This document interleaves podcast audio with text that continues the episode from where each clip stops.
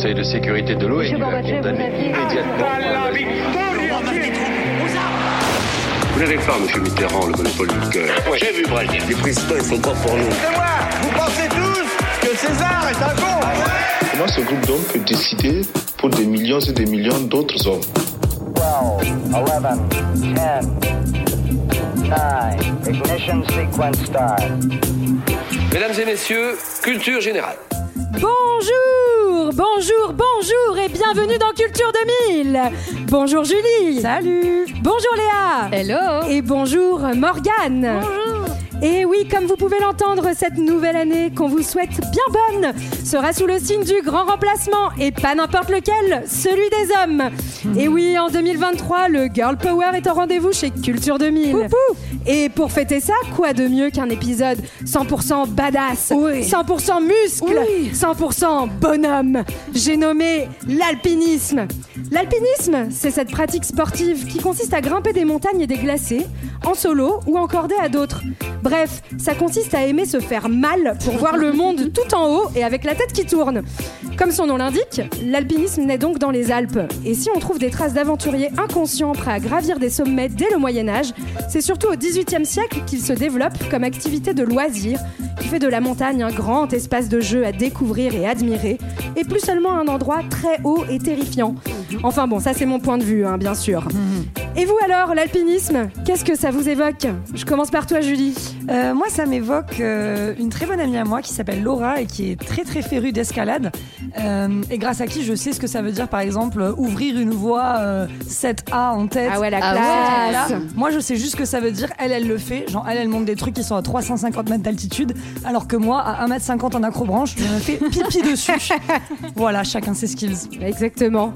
Bon, et alors, toi, Léa, qu'est-ce que ça t'évoque? Eh ben moi, ça m'évoque beaucoup de bonheur parce que j'ai eu le plaisir de découvrir cette pratique il y a quelques années en girl power aussi avec une copine Inès que j'embrasse particulièrement et j'ai bien hâte de continuer.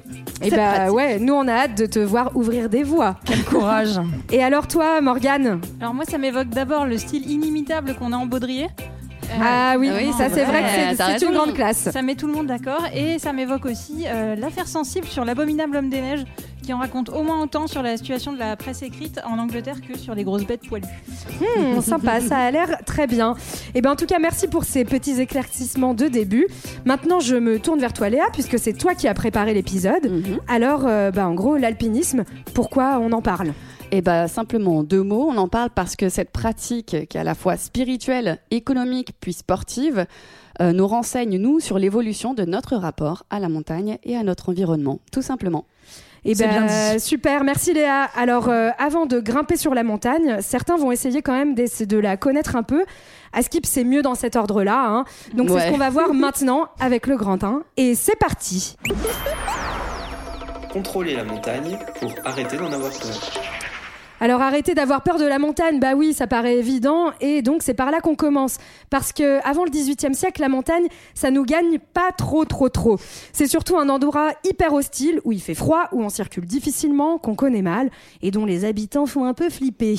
donc euh, avant tout, le grand terrain de jeu de l'alpinisme, c'est pas n'importe où, on va voir. Et alors, euh, bah, ça commence où l'alpinisme? Où est-ce qu'on est? Est-ce que vous pouvez nous en dire un peu plus? Eh bien oui, surprise, ça commence dans les Alpes. C'est les Alpes qui ont donné euh, leur nom à l'alpinisme. Les Alpes, donc c'est cette montagne rocheuse, cette montagne, cette bande rocheuse euh, en Europe qui va de l'Autriche jusqu'à l'Italie, en passant aussi par la Slovénie, l'Allemagne et surtout la Suisse où il y a des très hauts sommets et la France aussi où se trouve euh, voilà pas mal de sommets. Ouais, et en effet, hein, c'est la première chose à savoir, euh, c'est qu'en fait, les Alpes, bah, c'est très haut, puisque c'est une montagne jeune.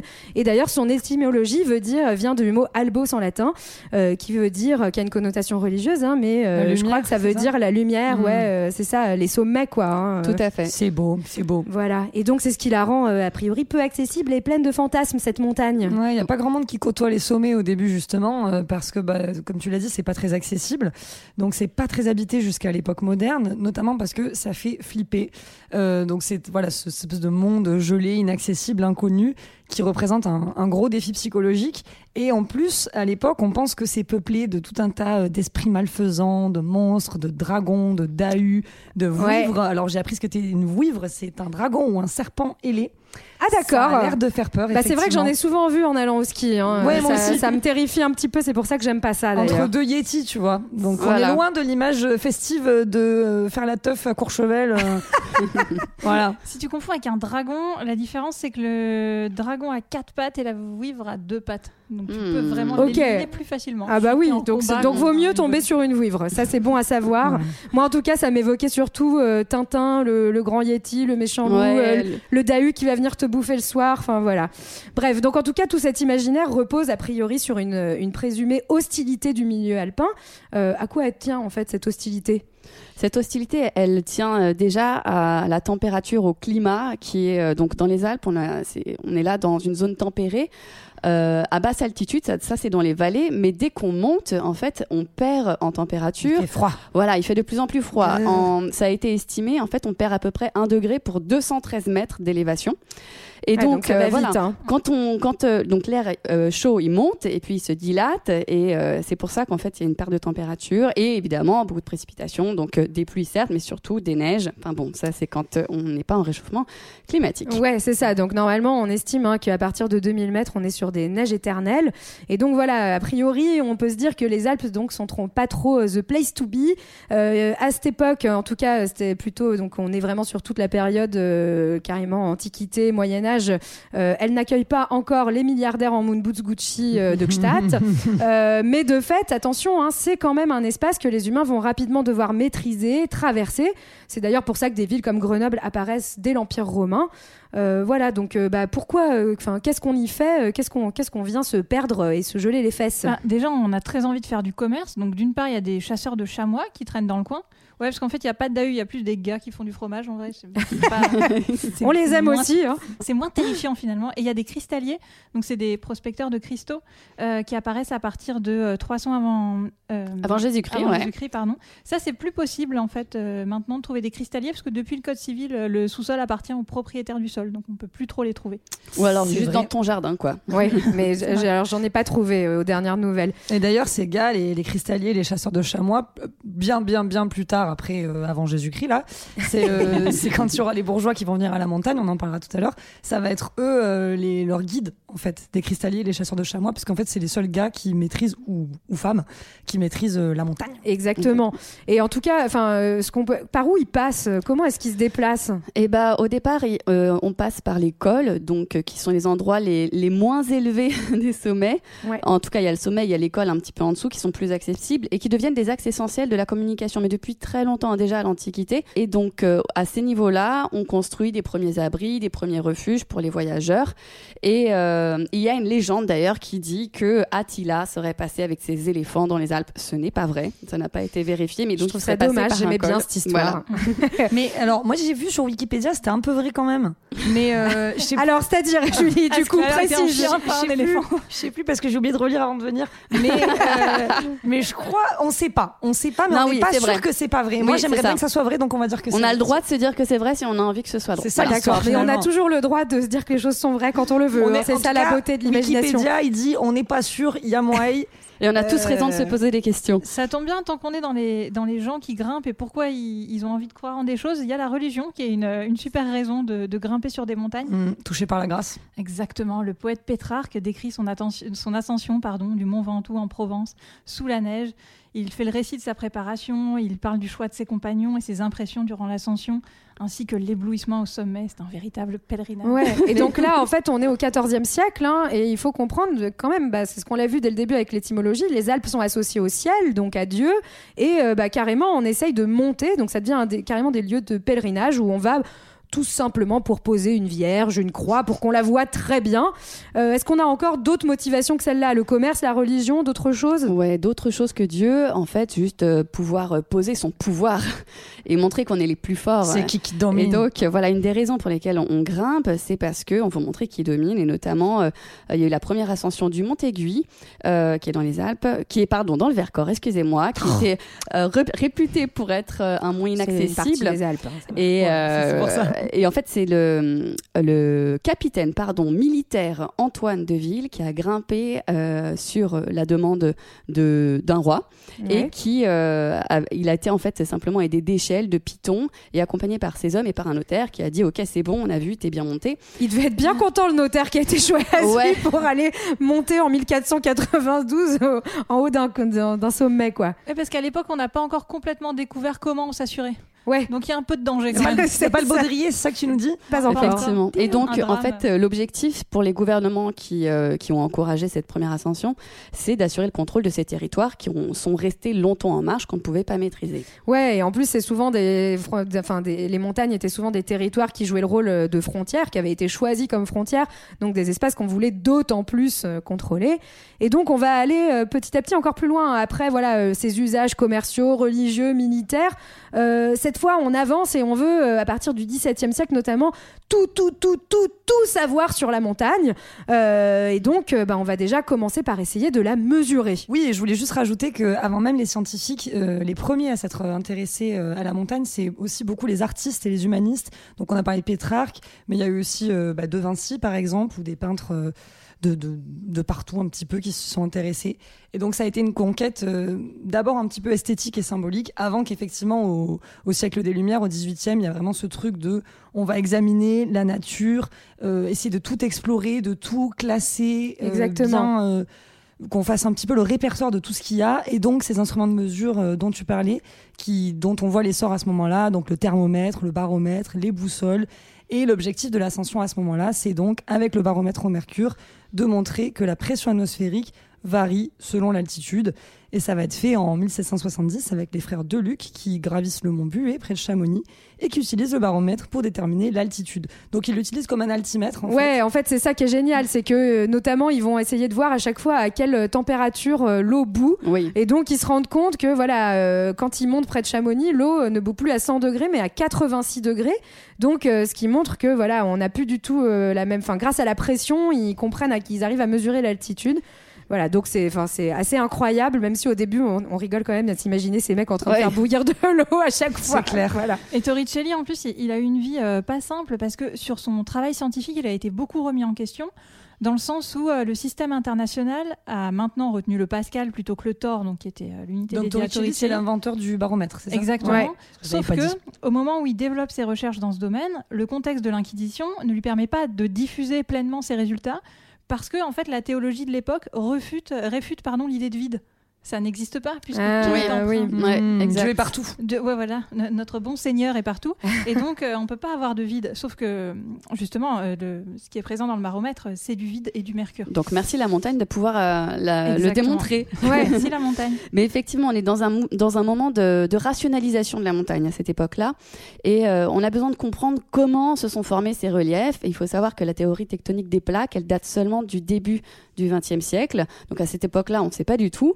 Et il y a un, un petit gadget qui s'appelle Horace Bénédicte de Saussure, euh, qui est vraiment important dans cette... euh, dans Il ce- a des bonnes chaussures pour Il a aller à Oui, la voilà, c'est ça, j'allais dire, euh, c'est qu'est-ce qu'il a un petit jeu, vienne. sur la langue. C'est écrit dans mes notes, j'ai un peu honte qui est un, un géologue euh, genevois qui va faire beaucoup pour la montagne et pour le mouvement de l'alpinisme, qui publie euh, un bouquin qui s'appelle Les Voyages dans les Alpes en 1779 et qui euh, décrit euh, son observation des roches, des minéraux, de la montagne de manière euh, générale. Et euh, en fait, ce qu'il va faire, c'est qu'il va monter le plus haut possible à chaque fois sur des belvédères. Donc belvédère, ça vient de l'italien euh, belle vue. De, c'est-à-dire qu'on a une belle vue, Mmh. voir beau Habile. et euh, dans les Alpes et il va pouvoir décrire tout ça. Et à côté de ça, il y a quand même un, autre chose euh, qui, qui n'a rien à voir pour le coup, mais c'est que euh, toutes ces études-là, elles vont avoir un impact aussi sur les personnes qui habitent notamment dans les vallées et le début des montagnes. et oui, parce qu'en fait, après avoir étudié la montagne sous toutes ses formes et sous toutes ses facettes, on va aussi s'intéresser aux Manos et Woumanas Mais ouais. qui vivent là-bas. Alors, euh, à ce qui paraît, euh, il y a quelqu'un qui, qui a fini par dire qu'ils étaient un peu grognons et fermés d'esprit. Euh, on parle de ce monsieur qui s'appelle Jean-Jacques Rousseau, hein, qui commence à, vers le- à la fin du XVIIIe siècle à faire des, des théories un petit peu fumeuses euh, Ouais. sur ces habitants des montagnes qu'on ne connaît pas bien. euh, voilà. Bah, en même temps, Rousseau, à chaque fois qu'il imagine des nouvelles personnes, il imagine jamais que c'est des gens mieux que lui qu'il va rencontrer, donc ça peut passer. c'est clair. Donc là, voilà, on est à fond euh, dans le déterminisme. Donc euh, il y a euh, les gens des îles, les gens des montagnes, les gens du Nord. On les décrit, ça fait un genre de grand bestiaire euh, du monde, avec des gens toujours moins civilisés que ceux qui écrivent et que les mecs des Lumières. Sauf que quand même, eh ben, ces mecs-là de la montagne, ils savent grimper. Ouais, ils ont un peu ça dans le sang, comme on dirait, finalement. Blague. Et donc, euh, en 1786, il y a deux Savoyards qui sont nés à Chamonix. Donc, euh, l'un qui est médecin, botaniste, donc scientifique, qui s'appelle Michel Gabriel Paccard et qu'on a longtemps oublié. Et l'autre qui s'appelle Jacques Balma, dont on se souvient bien, qui est pour le coup, lui, un chasseur de chamois et un cristallier. Donc, un gars de la montagne. Et un gars qui a besoin de sous. Et un gars qui a besoin de sous, il fait ça, oui, effectivement, parce qu'en en fait, il a besoin de vivre, tout Parce qu'il est simplement. cristallier que ça rapporte pas forcément de foufou. Il y a de moins en moins de cristaux.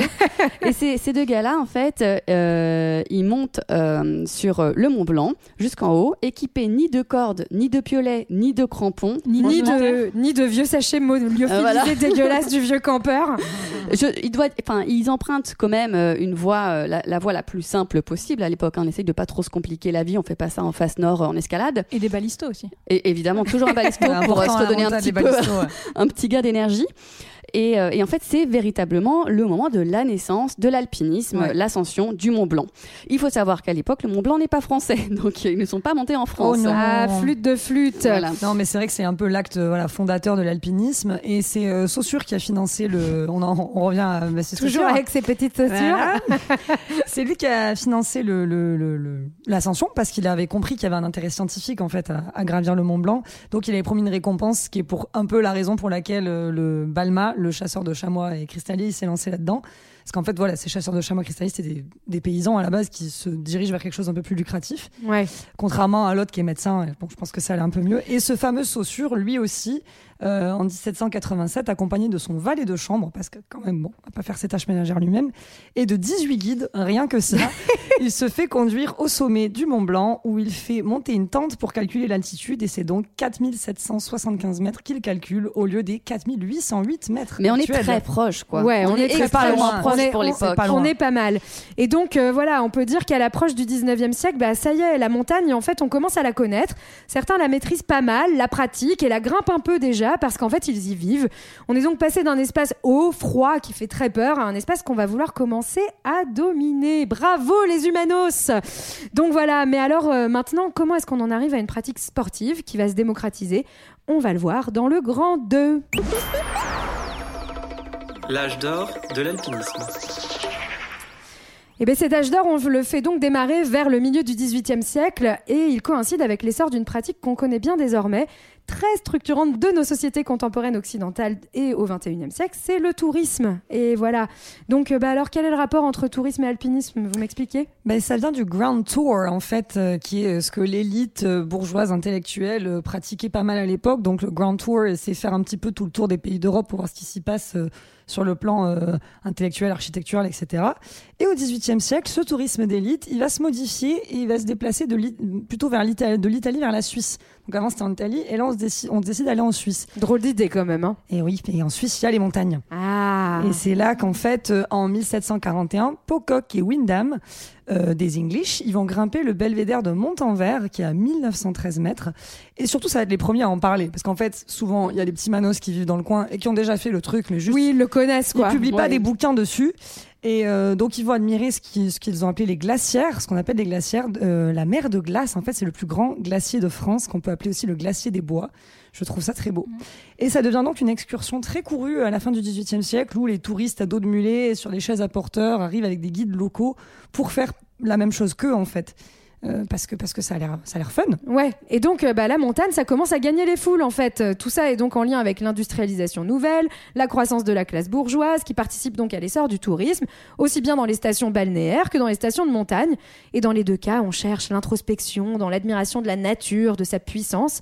Et d'ailleurs, bah, ils vont bien la trouver, la puissance de la montagne, et ils vont même un petit peu en chier. C'est ce qu'on va voir avec cet extrait sonore. Bon, alors, l'Observatoire Valo, aujourd'hui, c'est devenu une sorte de repère de médecins qui viennent régulièrement ici pour étudier le mal des montagnes. Vous allez voir, ça peut être beaucoup plus grave que le mal de mer. Tu crois qu'il y a du monde dans le- dans l'Observatoire? Oui, Jean-Pierre est déjà là. Bon, vas-y, je range le matériel. Jean-Pierre est déjà là. Bon, et puis ça tombe bien qu'il y ait des médecins ici parce que moi j'ai un peu mal à la tête. hein. Salut les gars Bah ça va, vous commencez drôlement tôt, qu'est-ce que vous êtes en train de faire là? On fait une épreuve d'effort en altitude pour voir comment l'organisme euh, s'adapte. Alors explique-moi, c'est quoi ce fameux mal des montagnes? Jamy. Le mal aigu des montagnes, c'est maux de tête, nausées, parfois vomissements, fatigue anormale, essoufflement. Et les gens sont obligés de redescendre. Donc je comprends. Ça a l'air sympa. Pourquoi Ça fait, ouais, grosse gastro pas sympa, C'est quoi. dû à quoi tout ça? C'est dû au fait que les gens qui tentent l'ascension du Mont Blanc n'ont pas pris le temps de s'acclimater à la haute altitude. Mais ça concerne beaucoup de monde ça?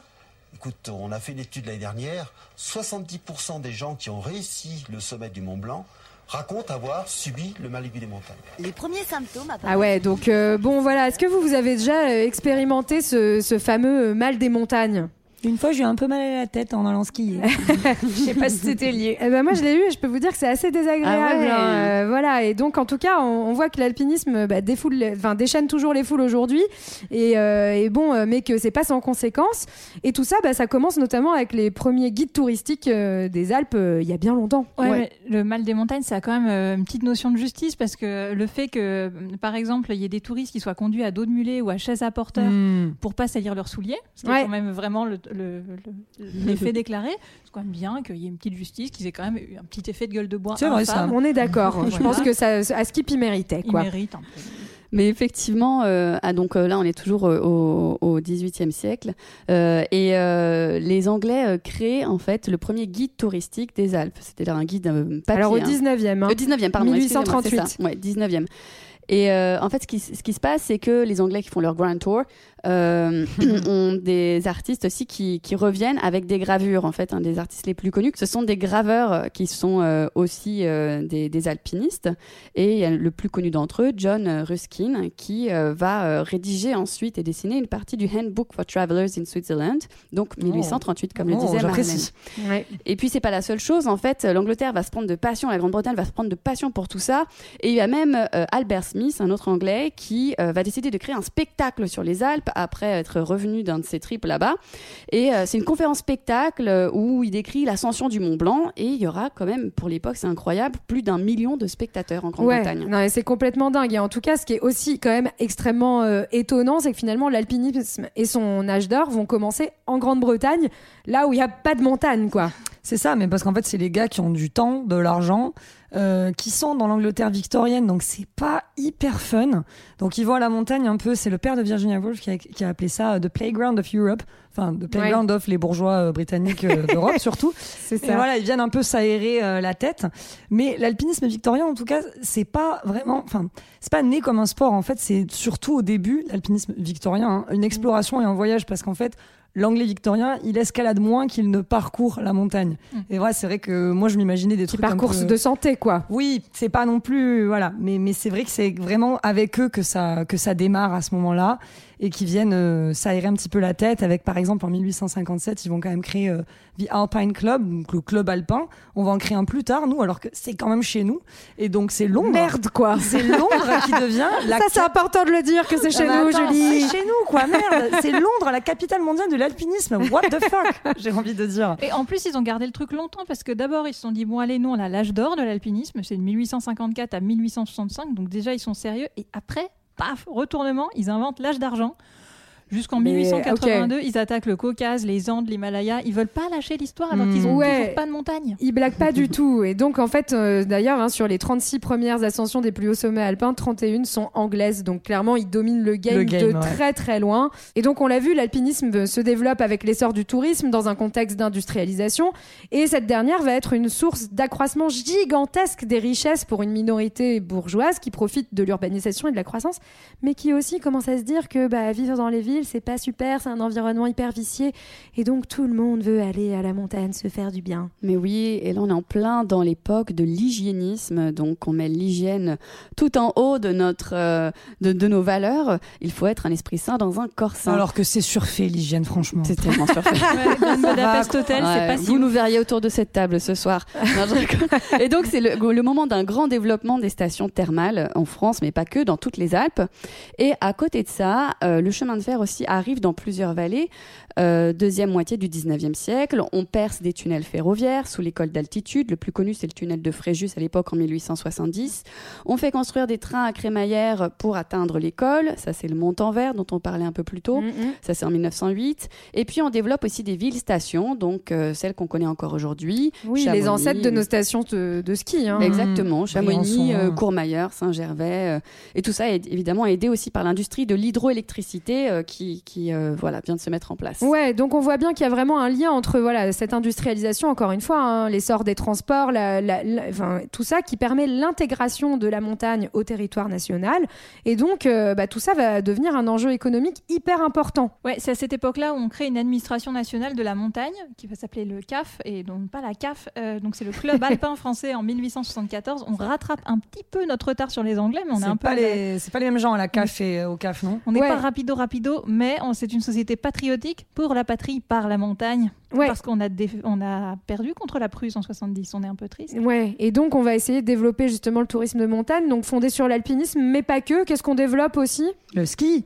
Le Ouais, ski, euh, le ski. le saut, les courses de les courses de vitesse, le saut, le patinage. On va même euh, créer des parcs nationaux au début du XXe siècle pour qu'il y ait un accès euh, bah, toujours un petit peu des élites aux montagnes. Le problème, c'est que ça, ça va complètement exclure euh, les montagnards avec leurs pâturages qui vont être détruits au profit de, de l'idée qu'en fait la montagne, ça appartient à la communauté nationale. Donc on dégage un petit peu les, les- les gars qui étaient là d'abord. Ouais. Ça, c'est pas terrible. Et donc voilà, les Alpes sont devenues, sont maintenant intégrées au territoire national, deviennent quasiment un patrimoine pour tout le monde. Mais en fait, euh, il faut se rappeler qu'il y a des petits humanos qui y vivent, et donc eux aussi, bah, finalement, ils vont aussi essayer de profiter quand même de ce qui se passe et se mettre à vivre pleinement du tourisme. Oui, ça, ce sont les guides qui, euh, dès 1821, en fait, euh, ont trouvé à administrer la montagne aussi d'une certaine façon, grâce à la création de la compagnie des guides de Chamonix. Donc, comme tu disais, des gars du coin, des passeurs, des bergers. Eux, ils sont équipés de manière très primitive. En fait, ils n'ont pas, ils ont pas grand-chose. Ils ont simplement des chaussures à clous, des piolets et des cordes en chanvre. Enfin, franchement, moi, aujourd'hui, j'ai pas trop envie de monter avec des cordes en chanvre. C'est pas génial en termes d'élasticité. Et euh, heureusement, c'est l'un d'entre eux, mais d'ailleurs c'est beaucoup de guides comme ça du coin qui vont inventer les choses, qui va inventer en 1876 euh, la descente en rappel. Donc c'est une technique de descente contrôlée à l'aide d'une corde et ça va vraiment permettre d'accéder à plein de nouveaux endroits de cette manière-là. Et puis à côté de ça, ils vont faire construire des refuges pour permettre à leurs clients d'atteindre les sommets, puisqu'en fait, euh, ils- voilà, c'est leur métier, ils accompagnent des clients et sont payés par des clients. Euh, et c'est une vraie économie locale. Les, les guides dans la région vivent vraiment là-dessus. Et par contre, ça fonctionne simplement à la cooptation et à l'hérédité. Il n'y a pas vraiment de formation à cette époque-là. D'ailleurs, Ouais. la formation arrivera seulement euh, fin, milieu du, du 20e. Donc oui, effectivement, hein, c'est en 1948 qu'on a donc la loi cadre du métier de guide qui naît. Donc voilà, on commence à croiser quelques figures originelles de l'alpinisme, mais je sais pas si vous avez remarqué, on voit pas beaucoup de femmes, et pourtant en fait, elles sont pas en reste en, manière, en matière d'alpinisme. Mais ça n'existait pas avant le 19e siècle, les femmes, je crois. Ah, c'est pour ça, C'était ça. pardon. Pas dehors en tout non, cas, non, que il y- dedans. Il y en a un petit peu. Il y a des aristocrates, en fait, surtout beaucoup d'anglo-saxonnes, et, et évidemment, puisque c'est une pratique plutôt répandue euh, en Angleterre. Euh, parfois, elles sont françaises ou suisses également, et c'est surtout des femmes indépendantes. Donc, c'est des femmes soit non mariées, soit rela- Bah, elles ont que ça qu'à foutre du coup, quoi. voilà, et Hein. relativement âgées pour l'époque. Et en- dans, les, dans les personnes qui se démarquent, il y a notamment en 1838 Anne Lister, euh, qui a 47 ans, qui va être la première à, à conquérir le Vignemale dans les Pyrénées. Je l'ai vu, ça fait peur. hein. Franchement, euh, balèze. Bah quand même, euh, balèze, Anne, hein. 3298 mètres. Ouais, hein. ouais, ouais, c'est c'est chaud. Allez, je continue ma liste. La même année, il y a Henriette d'Angeville, qui a pas un nom très aventurière. Euh, 44 ans, pardon, c'est le nom de la mémère. Euh, gravit le Mont Blanc en robe, parce que les pantalons, c'est pas encore autorisé. Et, non, bah, c'est quand de 12 guides. Mais elle a un Ouais. costume spécial apparemment avec une jupe, un pantalon, un boa, un chapeau et un masque. Je trouve ça incroyable. Non mais c'est incroyable, mais c'est surtout tu te dis, c'est vraiment le sport et les femmes quoi. Aujourd'hui on oblige les beach volleyeuses à être en bikini et à l'époque on oblige des nanas à monter des montagnes en robe quoi. Tout va bien. Ouais. Euh, on continue 1871, Lucy Walker, 35 ans. Je sais pas pourquoi cet accent. Il, Euh, était, il était magnifique. Moi, j'adore. Elle forme une cordée pour atteindre le sommet du Cervin et devance de quelques jours Margaret Brevort, euh, qui a 46 ans, et elle va donner son nom à la pointe Brevort. C'est l'un Ouais. des sommets des écrins. Margaret Brevort, Mm. vraiment, on la porte dans notre cœur. C'est la tante de, de Coolidge euh, qui a donné son nom aussi à, à d'autres sommets. Et, euh, et en fait, c'est elle qui lui a fait découvrir à ce, cet alpinisme incroyable Coolidge le- les Alpes. Et en fait, euh, voilà, on peut dire merci à cette femme. Eh ben merci Margaret. En tout cas, en plus de ces femmes, on a quand même d'autres figures d'outsiders de l'alpinisme qui vont émerger au début du XXe siècle, qui en fait recherchent davantage d'autonomie dans la grimpe, plus de sensations aussi. Est-ce que vous pouvez nous, nous parler d'eux? Oui, c'est les blozards, c'est les les gars et les filles de Fontainebleau qui eux ah, c'est les gens de Fontainebleau. Eh oui, mais ah là ouais, de Blo, de mon Blo, Dieu. bah, bien sûr, Ah là là. qui eux euh, ont envie d'une pratique plus autonome. Donc en 1908, ce groupe euh, se monte pardon le groupe des Rochassiers euh, qui euh, veulent voilà une nouvelle pratique de la grimpe qui est un peu opposée au CAF. Et euh, leur objectif, c'est de grimper en cordée autonome, donc ne plus dépendre des guides de Chamonix. Et puis, ils ont envie aussi de, nouveaux challenges, donc ils ont envie d'explorer euh, les arêtes et les faces des montagnes, pas faire forcément le chemin le plus classique, etc. Euh, ils ont envie d'itinéraires plus esthétiques aussi, plus sportifs, et, aussi aller vers d'autres chaînes de montagnes de la planète. Les Alpes, c'est bien, mais il y en a aussi ailleurs. Bah ouais, c'est ça. Donc là, en fait, on, commence à se dire que les Alpes, on- on commence à bien les connaître, à faire le tour. Donc, résumé des courses. On a de plus en plus de grimpeurs et de grimpeuses. Pas toujours très bien préparés. On a de plus en plus de sommets grimpés, mais aussi de plus en plus de moulas et d'attrait pour la montagne. Bref, le 19e a permis à l'alpinisme de s'installer comme une pratique sportive recherchée. Et donc maintenant, on, on va vous donner toutes les clés pour bien grimper. C'est parti pour le Grand 3. De l'intérêt d'avoir un bon descendeur. Alors arrêtez tout. Surtout ne grimpez pas cette montagne sans les conseils avisés et essentiels de Culture 2000. C'est parti, on y va. Donc numéro 1, bien choisir sa course car il existe plusieurs types d'alpinisme. Mais Eh oui. Bah, excuse-moi Léa. Il y a l'alpinisme sur neige, il y a l'alpinisme sur rocher, il y a les cascades de glace. Moi j'ai un pote qui fait ça, hein, qui, qui plante des piolets dans la glace et qui voilà, je Ouais, trouve chacun ça son truc. Hein. hallucinant. Euh, Il y, a les- et il y, a, il y a le mixte qui mélange un petit peu euh, différentes pratiques. Et puis il faut bien sûr aussi avoir du bon matos. Donc qu'est-ce que c'est Et que oui, ça c'est point numéro 2, le bon matos, car euh, tu n'es pas un guide savoyard du 19e siècle et que sans ton matos, tu vas sûrement te euh, foutre tromper. dans une euh, dans la crevasse, merde. tout simplement. Voilà. Donc oui, tu prends un, ton topo, tu vérifies topo, c'est topographie. hein. Ça veut dire que tu regardes un peu où tu montes, où t'en es, etc. Ton baudard, comme on dit. Le Oh là là, t'es tellement une nana de l'alpinisme, Léa. Ensuite, une corde en nylon, c'est mieux que le chanvre, et puis c'est moins lourd. Ton casque, on l'oublie pas pour pas te recevoir des graviers sur la tête. Des chaussures d'alpinisme imperméables avec un petit débord euh, à l'arrière, c'est un- une petite encoche pour pouvoir mettre tes, cr- tes crampons, simplement quand il y a de la Ouais. glace. Et Oh puis là ton là. piolet qui va te permettre de pas dévisser. Alors, Et voilà, oui. dévisser, c'est la mort. Donc, vaut mieux éviter Ah bah. le dévissage. Voilà. Donc ça, c'était le conseil numéro 2. Numéro 3, étudie bien ta montagne montagne. Oui, il faut tout le temps regarder la météo et bien préparer son itinéraire pour éviter une chute de sérac. C'est un mot chic pour dire de la chute de glace, donc vous prenez un bloc de glace possiblement. Cool. Euh, des avalanches, des crevasses. Euh, sinon, vous pouvez aussi être accompagné d'un guide. C'est ça, parce que le dernier conseil et le plus important, le numéro 4, c'est surtout de calmer ses ardeurs, globalement. Et oui, de ne pas surestimer ses propres capacités. Faites comme moi, tenez-vous-en à l'acrobranche à 1m50 de hauteur et tout se passera bien. Alors, les problèmes principaux qui peuvent se poser, c'est la mauvaise préparation physique, le manque de confiance dans son équipe. C'est vrai que si t'as pas confiance en gars qui assure en bas, C'est un peu chaud, ouais. c'est un peu chaud pour toi. Et donc euh, le risque mortel donc hein, de dévissage dont nous parlait euh, Léa, c'est la chute de la paroi sans être retenu par une corde. Ah. Ça fait très très peur. Ouais, c'est ça. Mais bon, une fois que tu as suivi tous ces petits conseils de tes amis de Culture 2000, numéro 5, tu profites. Bien sûr, parce que Ouais. là-haut, c'est que du bonheur. Il y a déjà moins d'oxygène, une déshydratation importante, parce qu'on transpire beaucoup. super. beaucoup de dénivelé, ça veut dire que tu montes beaucoup, des descends beaucoup, ça tu l'as dans les genoux. Euh, un bon gros sac de 10 kilos, parce que tout ce matos, faut que tu te le portes. Et puis des ampoules sous les pieds, et des engelures, ça c'est quand tout va bien finalement. Oui, quand tes doigts vont tomber, c'est Je super. commence Voilà. à comprendre pourquoi t'aimes ça, Léa. Pourquoi les Anglais ils se sont lancés là-dedans Ça n'a aucun sens. J'avoue. Je sais pas. les mais, Anglais, quoi. mais, mais, mais justement, pour répondre à ta question, parce qu'en fait, c'est des paysages incroyables pour le bon côté des choses, parce qu'il y a une véritable, euh, un, une ouais, un- de l'entraide en fait, un apprentissage de l'entraide qui est vraiment indispensable. T'es obligé de compter sur les autres, c'est impossible de faire sans, et c'est assez euh, agréable. Et puis une meilleure conscience de ton corps, euh, un développement du sang-froid très fort, qui développe aussi euh, pas mal de choses dans le cerveau. Apparemment, il y a eu des études. C'est un bon boost contre la dépression. Voilà, on vous le conseille, nous à Culture 2000. Bah, c'est sûr que déjà, faut être, faut être sorti de ton lit pour arriver jusque-là, tu vois. Donc c'est chaud. Voilà, donc on part, c'est bon, on est parti, on y va ensemble, ça fait trop plaisir. Et, je vous épargne 8 heures de lecture pour, euh, pour votre bien-être à tous. Mais si vous voulez lire du Sylvain Tesson, pardon, c'est incroyable. Il décrit très bien cet effet que fait la montagne. Et il recommandait il y a peu de temps dans une émission à tous les psys d'aller faire du ski.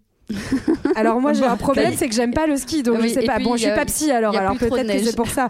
Bref, en tout cas, vous voilà prêts pour vos premières courses, euh, puisque euh, voilà, ça y est, maintenant vous savez grimper. Mais il vous restera à savoir répondre à la question, et là, vous serez des alpinistes, mes fils ou mes filles. Donc, euh, on rentre dans le vif du sujet. C'est quoi cette fameuse question? Ben, Tu grimpes du combien bah, c'est c'est ce à quoi a répondu ta pote en Eh début de, quand tu du disais qu'elle faisait 7A en du 7A. tête. Ben ouais. C'est une malade. Effectivement, euh, donc au XXe siècle, on commence à ouvrir des itinéraires avec des difficultés techniques supplémentaires. Donc on passe de l'alpinisme classique où en fait, euh, grosso modo, on marche, on met pas trop les mains, à de l'escalade sur rocher, qui a été notamment euh, donc développée par les Beaux-Arts. Et en 1900, euh, Angelo Di Bona, qui a aussi donné son nom à une aiguille, grimpe euh, des voies qui sont classées 5e degré. Donc ça veut dire qu'il met un peu plus les mains, un peu plus les mains que d'habitude. Petit joueur. Oh là là. Pareil, 1930, ça continue. Des Italiens des Dolomites ouvrent des cotations 6e degré. Puis ça ne s'arrête plus. Ouais, parce que les Dolomites, pour vous représenter, allez voir sur internet et ou dans votre atlas préféré. c'est pointu. C'est très pointu, on dirait comme des dents plantées dans de la terre. C'est Hmm. extrêmement vertical. Et aujourd'hui, en fait, les, les meilleurs grimpeurs euh, euh, ouvrent des voies dans le 9e degré. Autant vous dire, je suis très, très, très loin de ça. Ouais, bah alors moi, je, vous avoue que c'est très abstrait pour moi, mais je comprends juste qu'on va toujours plus haut et toujours euh, plus, pentu. Difficile Enfin, d'accès. voilà, surtout, donc, euh, ouais. et surtout, on commence à ouvrir aussi des voies sur ce qu'on appelle les UBAC. Tout le monde sait ce que c'est ou pas? Hmm, pas trop.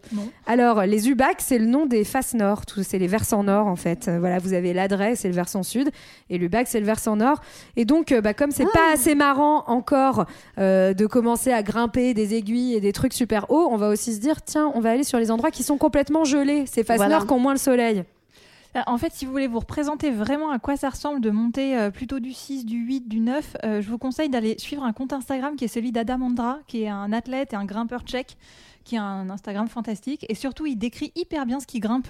Ah ouais. Et il décrit le niveau de difficulté. Oui, il est tout le temps à la verti... Enfin, il est tout le temps. à Mais du coup, tu vois la différence de verticale entre les, deux, les degrés, toi Parce que moi, je suis pas Euh, moi, sûre de mon, voir. mon niveau d'inquiétude monte. Ah d'accord, ok. Mais il explique et c'est hyper bien fichu. Bon, en tout cas, voilà, c'est comme ça qu'il y a des mecs qui se retrouvent à, à monter bah, oui. les faces nord des Grandes Jorasses, du Mont Blanc, du Cervin. euh, Enfin, c'est un- assez incroyable, quoi. Mais voilà, et puis progressivement, en fait, ils vont aussi sortir des Alpes parce qu'ils en ont ras-le-bol. Ça devient trop facile. Et donc, direction l'Himalaya. Alors ça, moi, j'avoue que là, par contre, ça me fait rêver. C'est mon côté euh, Ah bah euh, voilà. grand, grand explorateur. Si en moi, il m'en France, faut, il non m'en faut toujours plus. Voilà. Donc l'Himalaya avec l'Everest qui culmine au jeu- donc à 8849 mètres et tous les sommets alentours à environ à 8000. Donc là, ça devient la nouvelle obsession des alpinistes après la Seconde Guerre mondiale. Ouais, les premiers à s'y lancer sont- sont- et à réussir, ce sont Maurice Herzog et Louis Lachenal, des Français, qui atteignent le sommet de l'Annapurna en 1950. C'est le premier 8000 de l'Himalaya. On parle de, ensuite de la course aux 8000. Toutes les grandes nations veulent se lancer dans la course aux 8000. Et en fait, euh, ça va élaborer aussi un certain style, ce qu'on appelle le style himalayen. C'est-à-dire que là, on y va massivement. Donc, on installe des camps avancés, donc vraiment déjà bien, bien hauts, qui sont approvisionnés en vivres, en Ouais, oxygène. ils sont à 5000 mètres hein, à peu près. C'est quand avancé où on démarre l'ascension. Ah ouais. Et euh, ce qui va permettre, oui, de lancer ensuite euh, l'assaut final, mais il y a plein plein de gens là-dedans. Et par exemple, euh, en 1953, l'expéditeur, euh, euh, l'expédi- pardon, l'expédition britannique euh, d'un homme anglais qui s'appelle John Hunt mobilise 400 personnes. Donc vous imaginez 5, 400 personnes comme ça à 5000 mètres, 350 porteurs, 20 guides Sherpa et 4500 kg de bagages. C'est énorme. Ouais, et donc là, ça fonde la légende. hein. En fait, comme dans les Alpes, d'un coup, tout le monde veut grimper l'Himalaya. En fait, Euh, tout le monde se dit que c'est possible. Ça rend les gens complètement dingos. Et en plus, le Népal, qui est un pays pauvre, va, va se dire super, bon plan ce tourisme. Euh, mais en fait, ça pose quand même quelques soucis. Oui, bah en fait maintenant ça crée un tourisme de masse et euh, en 2019 par exemple on a délivré, enfin on, le Népal, euh, près de 400 permis d'ascension de l'Everest. L'Everest qui d'ailleurs euh, dans le nom euh, tibétain c'est Chomolangma, je sais pas du tout comment ça se prononce, mais euh, les Britanniques ils ont décidé de l'appeler comme euh, George Everest. Ah bah Parce oui, que, bah, tout simplement. Voilà, c'est chez eux après tout. hein. Mais donc voilà, euh, 400 permis de l'ascension de l'Everest, euh, c'est beaucoup, sachant que c'est 50 000 dollars par personne quand même. Euh, et donc, qu'est-ce que ça donne? Ça donne des grimpeurs peu entraînés qui prennent des risques inconsidérés avec un taux de mortalité important. En plus, il y a des agences qui font des trucs au rabais, c'est-à-dire 20 000, hein, 20 000 le permis pour monter l'Everest. Et donc, on a une, comme il y a plus de gens, on a une pénurie de guides Sherpa. Et on envoie des très jeunes guides qui sont pas encore qualifiés pour monter tout en haut. Et bah, les gens meurent en fait. Ouais, mais ça le Et les, guides pauvres meurent aussi parce qu'en fait, tu peux te faire, euh, je crois, hein. fois le, 14 fois le salaire annuel népalais en accompagnant une, une ascension. Donc évidemment, les gens sont prêts à prendre des risques inconsidérés parce que ça, ça, ça peut changer ta vie en fait. Mais ça, Léa, elle précisait, si t'as pas fait ton topo, euh, ton baudrier, ton machin, euh, c'est foutu. Tu Bah, ils n'ont pas suivi les conseils culture 2000. Les mecs, ils sont balèzes, mais à la base, ils sont porteurs. On les envoie en haut de l'Everest, forcément. Ouais. C'est un peu vite. En tout cas, euh, ce qui est sûr, c'est que ça crée aussi une pollution énorme hein, autour de ces camps de base. Et vous avez des photos avec des gens à la queue leu alors qu'on est à 7000 mètres dans l'Himalaya. Ça n'a aucun sens. Bref, donc en gros, on a de plus en plus de gens qui grimpent, qui prennent des, des risques inconsidérés, qui cherchent des voies de plus en plus dangereuses et spectaculaires, et de plus en plus de gens qui meurent aussi. Donc, mais quand même, en fait, le plus problématique dans tout ça, c'est qu'on parle d'une pratique qui est en voie d'extinction, mes pauvres amis, parce que la glace, elle commence à fondre. Mais oui, réchauffement climatique, c'est un mot qui vous dit quelque chose. Vaguement. Les, les glaciers alpins, ils ont, ils ont déjà perdu entre 20 et 30 de, de leur volume euh, depuis 1980 et euh, c'est une, c'est quelque chose qui ne va pas s'arrêter évidemment. Euh, ils vont ils vont régresser certainement entre 30 et 70 de so- entre 30 et 70 de leur volume d'ici 2050. Ça, ce sont les sources du GIEC. Ça pose pas mal de problèmes. Euh, le premier, c'est un problème de stabilité des montagnes. Les éboulements se multiplient. En fait, il n'y a pas une année sans qu'on voit euh, à la radio, enfin à la télé, à la radio, qu'on entende parler dans les médias d'éboulements qui effectivement tuent des gens et qui déstructurent en fait la montagne.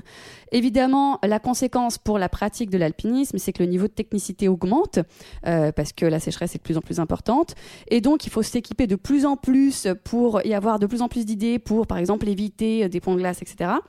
Et puis, dernière chose, euh, ça, dans la pratique de l'alpinisme, ça change la saisonnalité de la pratique, puisqu'avant, euh, on en faisait surtout en été, et dorénavant, bah, on doit commencer euh, au printemps, voire même à la fin de l'hiver. Et donc, qu'est-ce qu'on fait pour éviter tout ça? Eh ben, on va se donner les moyens d'agir pour conserver cette pratique.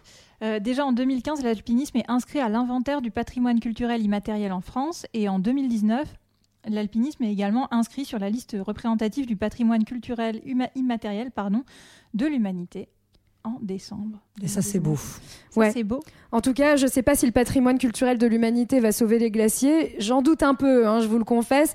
Mais en attendant la fin du monde, on peut continuer de rêver au grand paradis blanc que sont les glaciers, au sommet majestueux et à un monde où on se mesure à la nature sans la faire disparaître, peut-être. Bref, euh, voilà, c'était notre euh, épisode sur l'alpinisme donc, et on espère qu'il vous a plu. On espère aussi qu'il vous donnera envie d'aller à la montagne ou de regarder de belles photos. Et surtout, on espère que vous serez des grimpeurs et grimpeuses prudents et avertis. On vous retrouve dans 15 jours donc pour un nouvel épisode de Culture 2000. En attendant, vous pouvez nous réécouter sur toutes les plateformes de podcast, écouter nos copains de fréquence moderne, 20 minutes avant la fin du monde et 2 heures de perdu, nous lire, nous écrire, nous soutenir et on se quitte en musique. À dans deux semaines. Salut tout le monde. Salut Salut.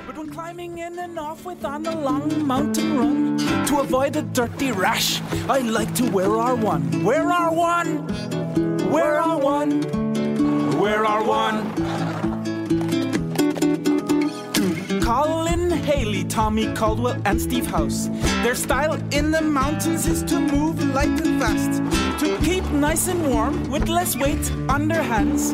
They like to wear our one, but no underpants, no underpants, no underpants, no underpants. No underpants. Well, Fitzroyal Capitan, it was done in an R1. Marbat Makulu, it was done in an R1. In the woods, I like to move, it was done in an R1. Making love in the Mountain Dew, it was done in an R1. Done in R1, done in R1, done in R1.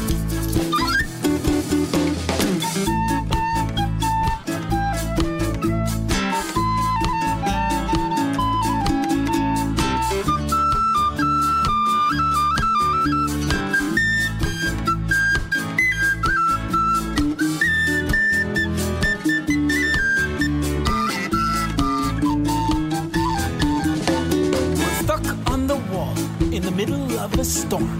Well, finally, it's time to jam and make some popcorn. I really can't remember when I last took a wash, but with my ninja hoodie and chest zipper, I feel so posh. It's my armor, it's my outfit, my pajama, my tuxedo. It's my girlfriend, my dish towel, and it helps my libido. More than 20 years, it hasn't changed a yard. Much like Cher, Oprah, and Yvonne Chenard. Now, if one day you destroy your lovely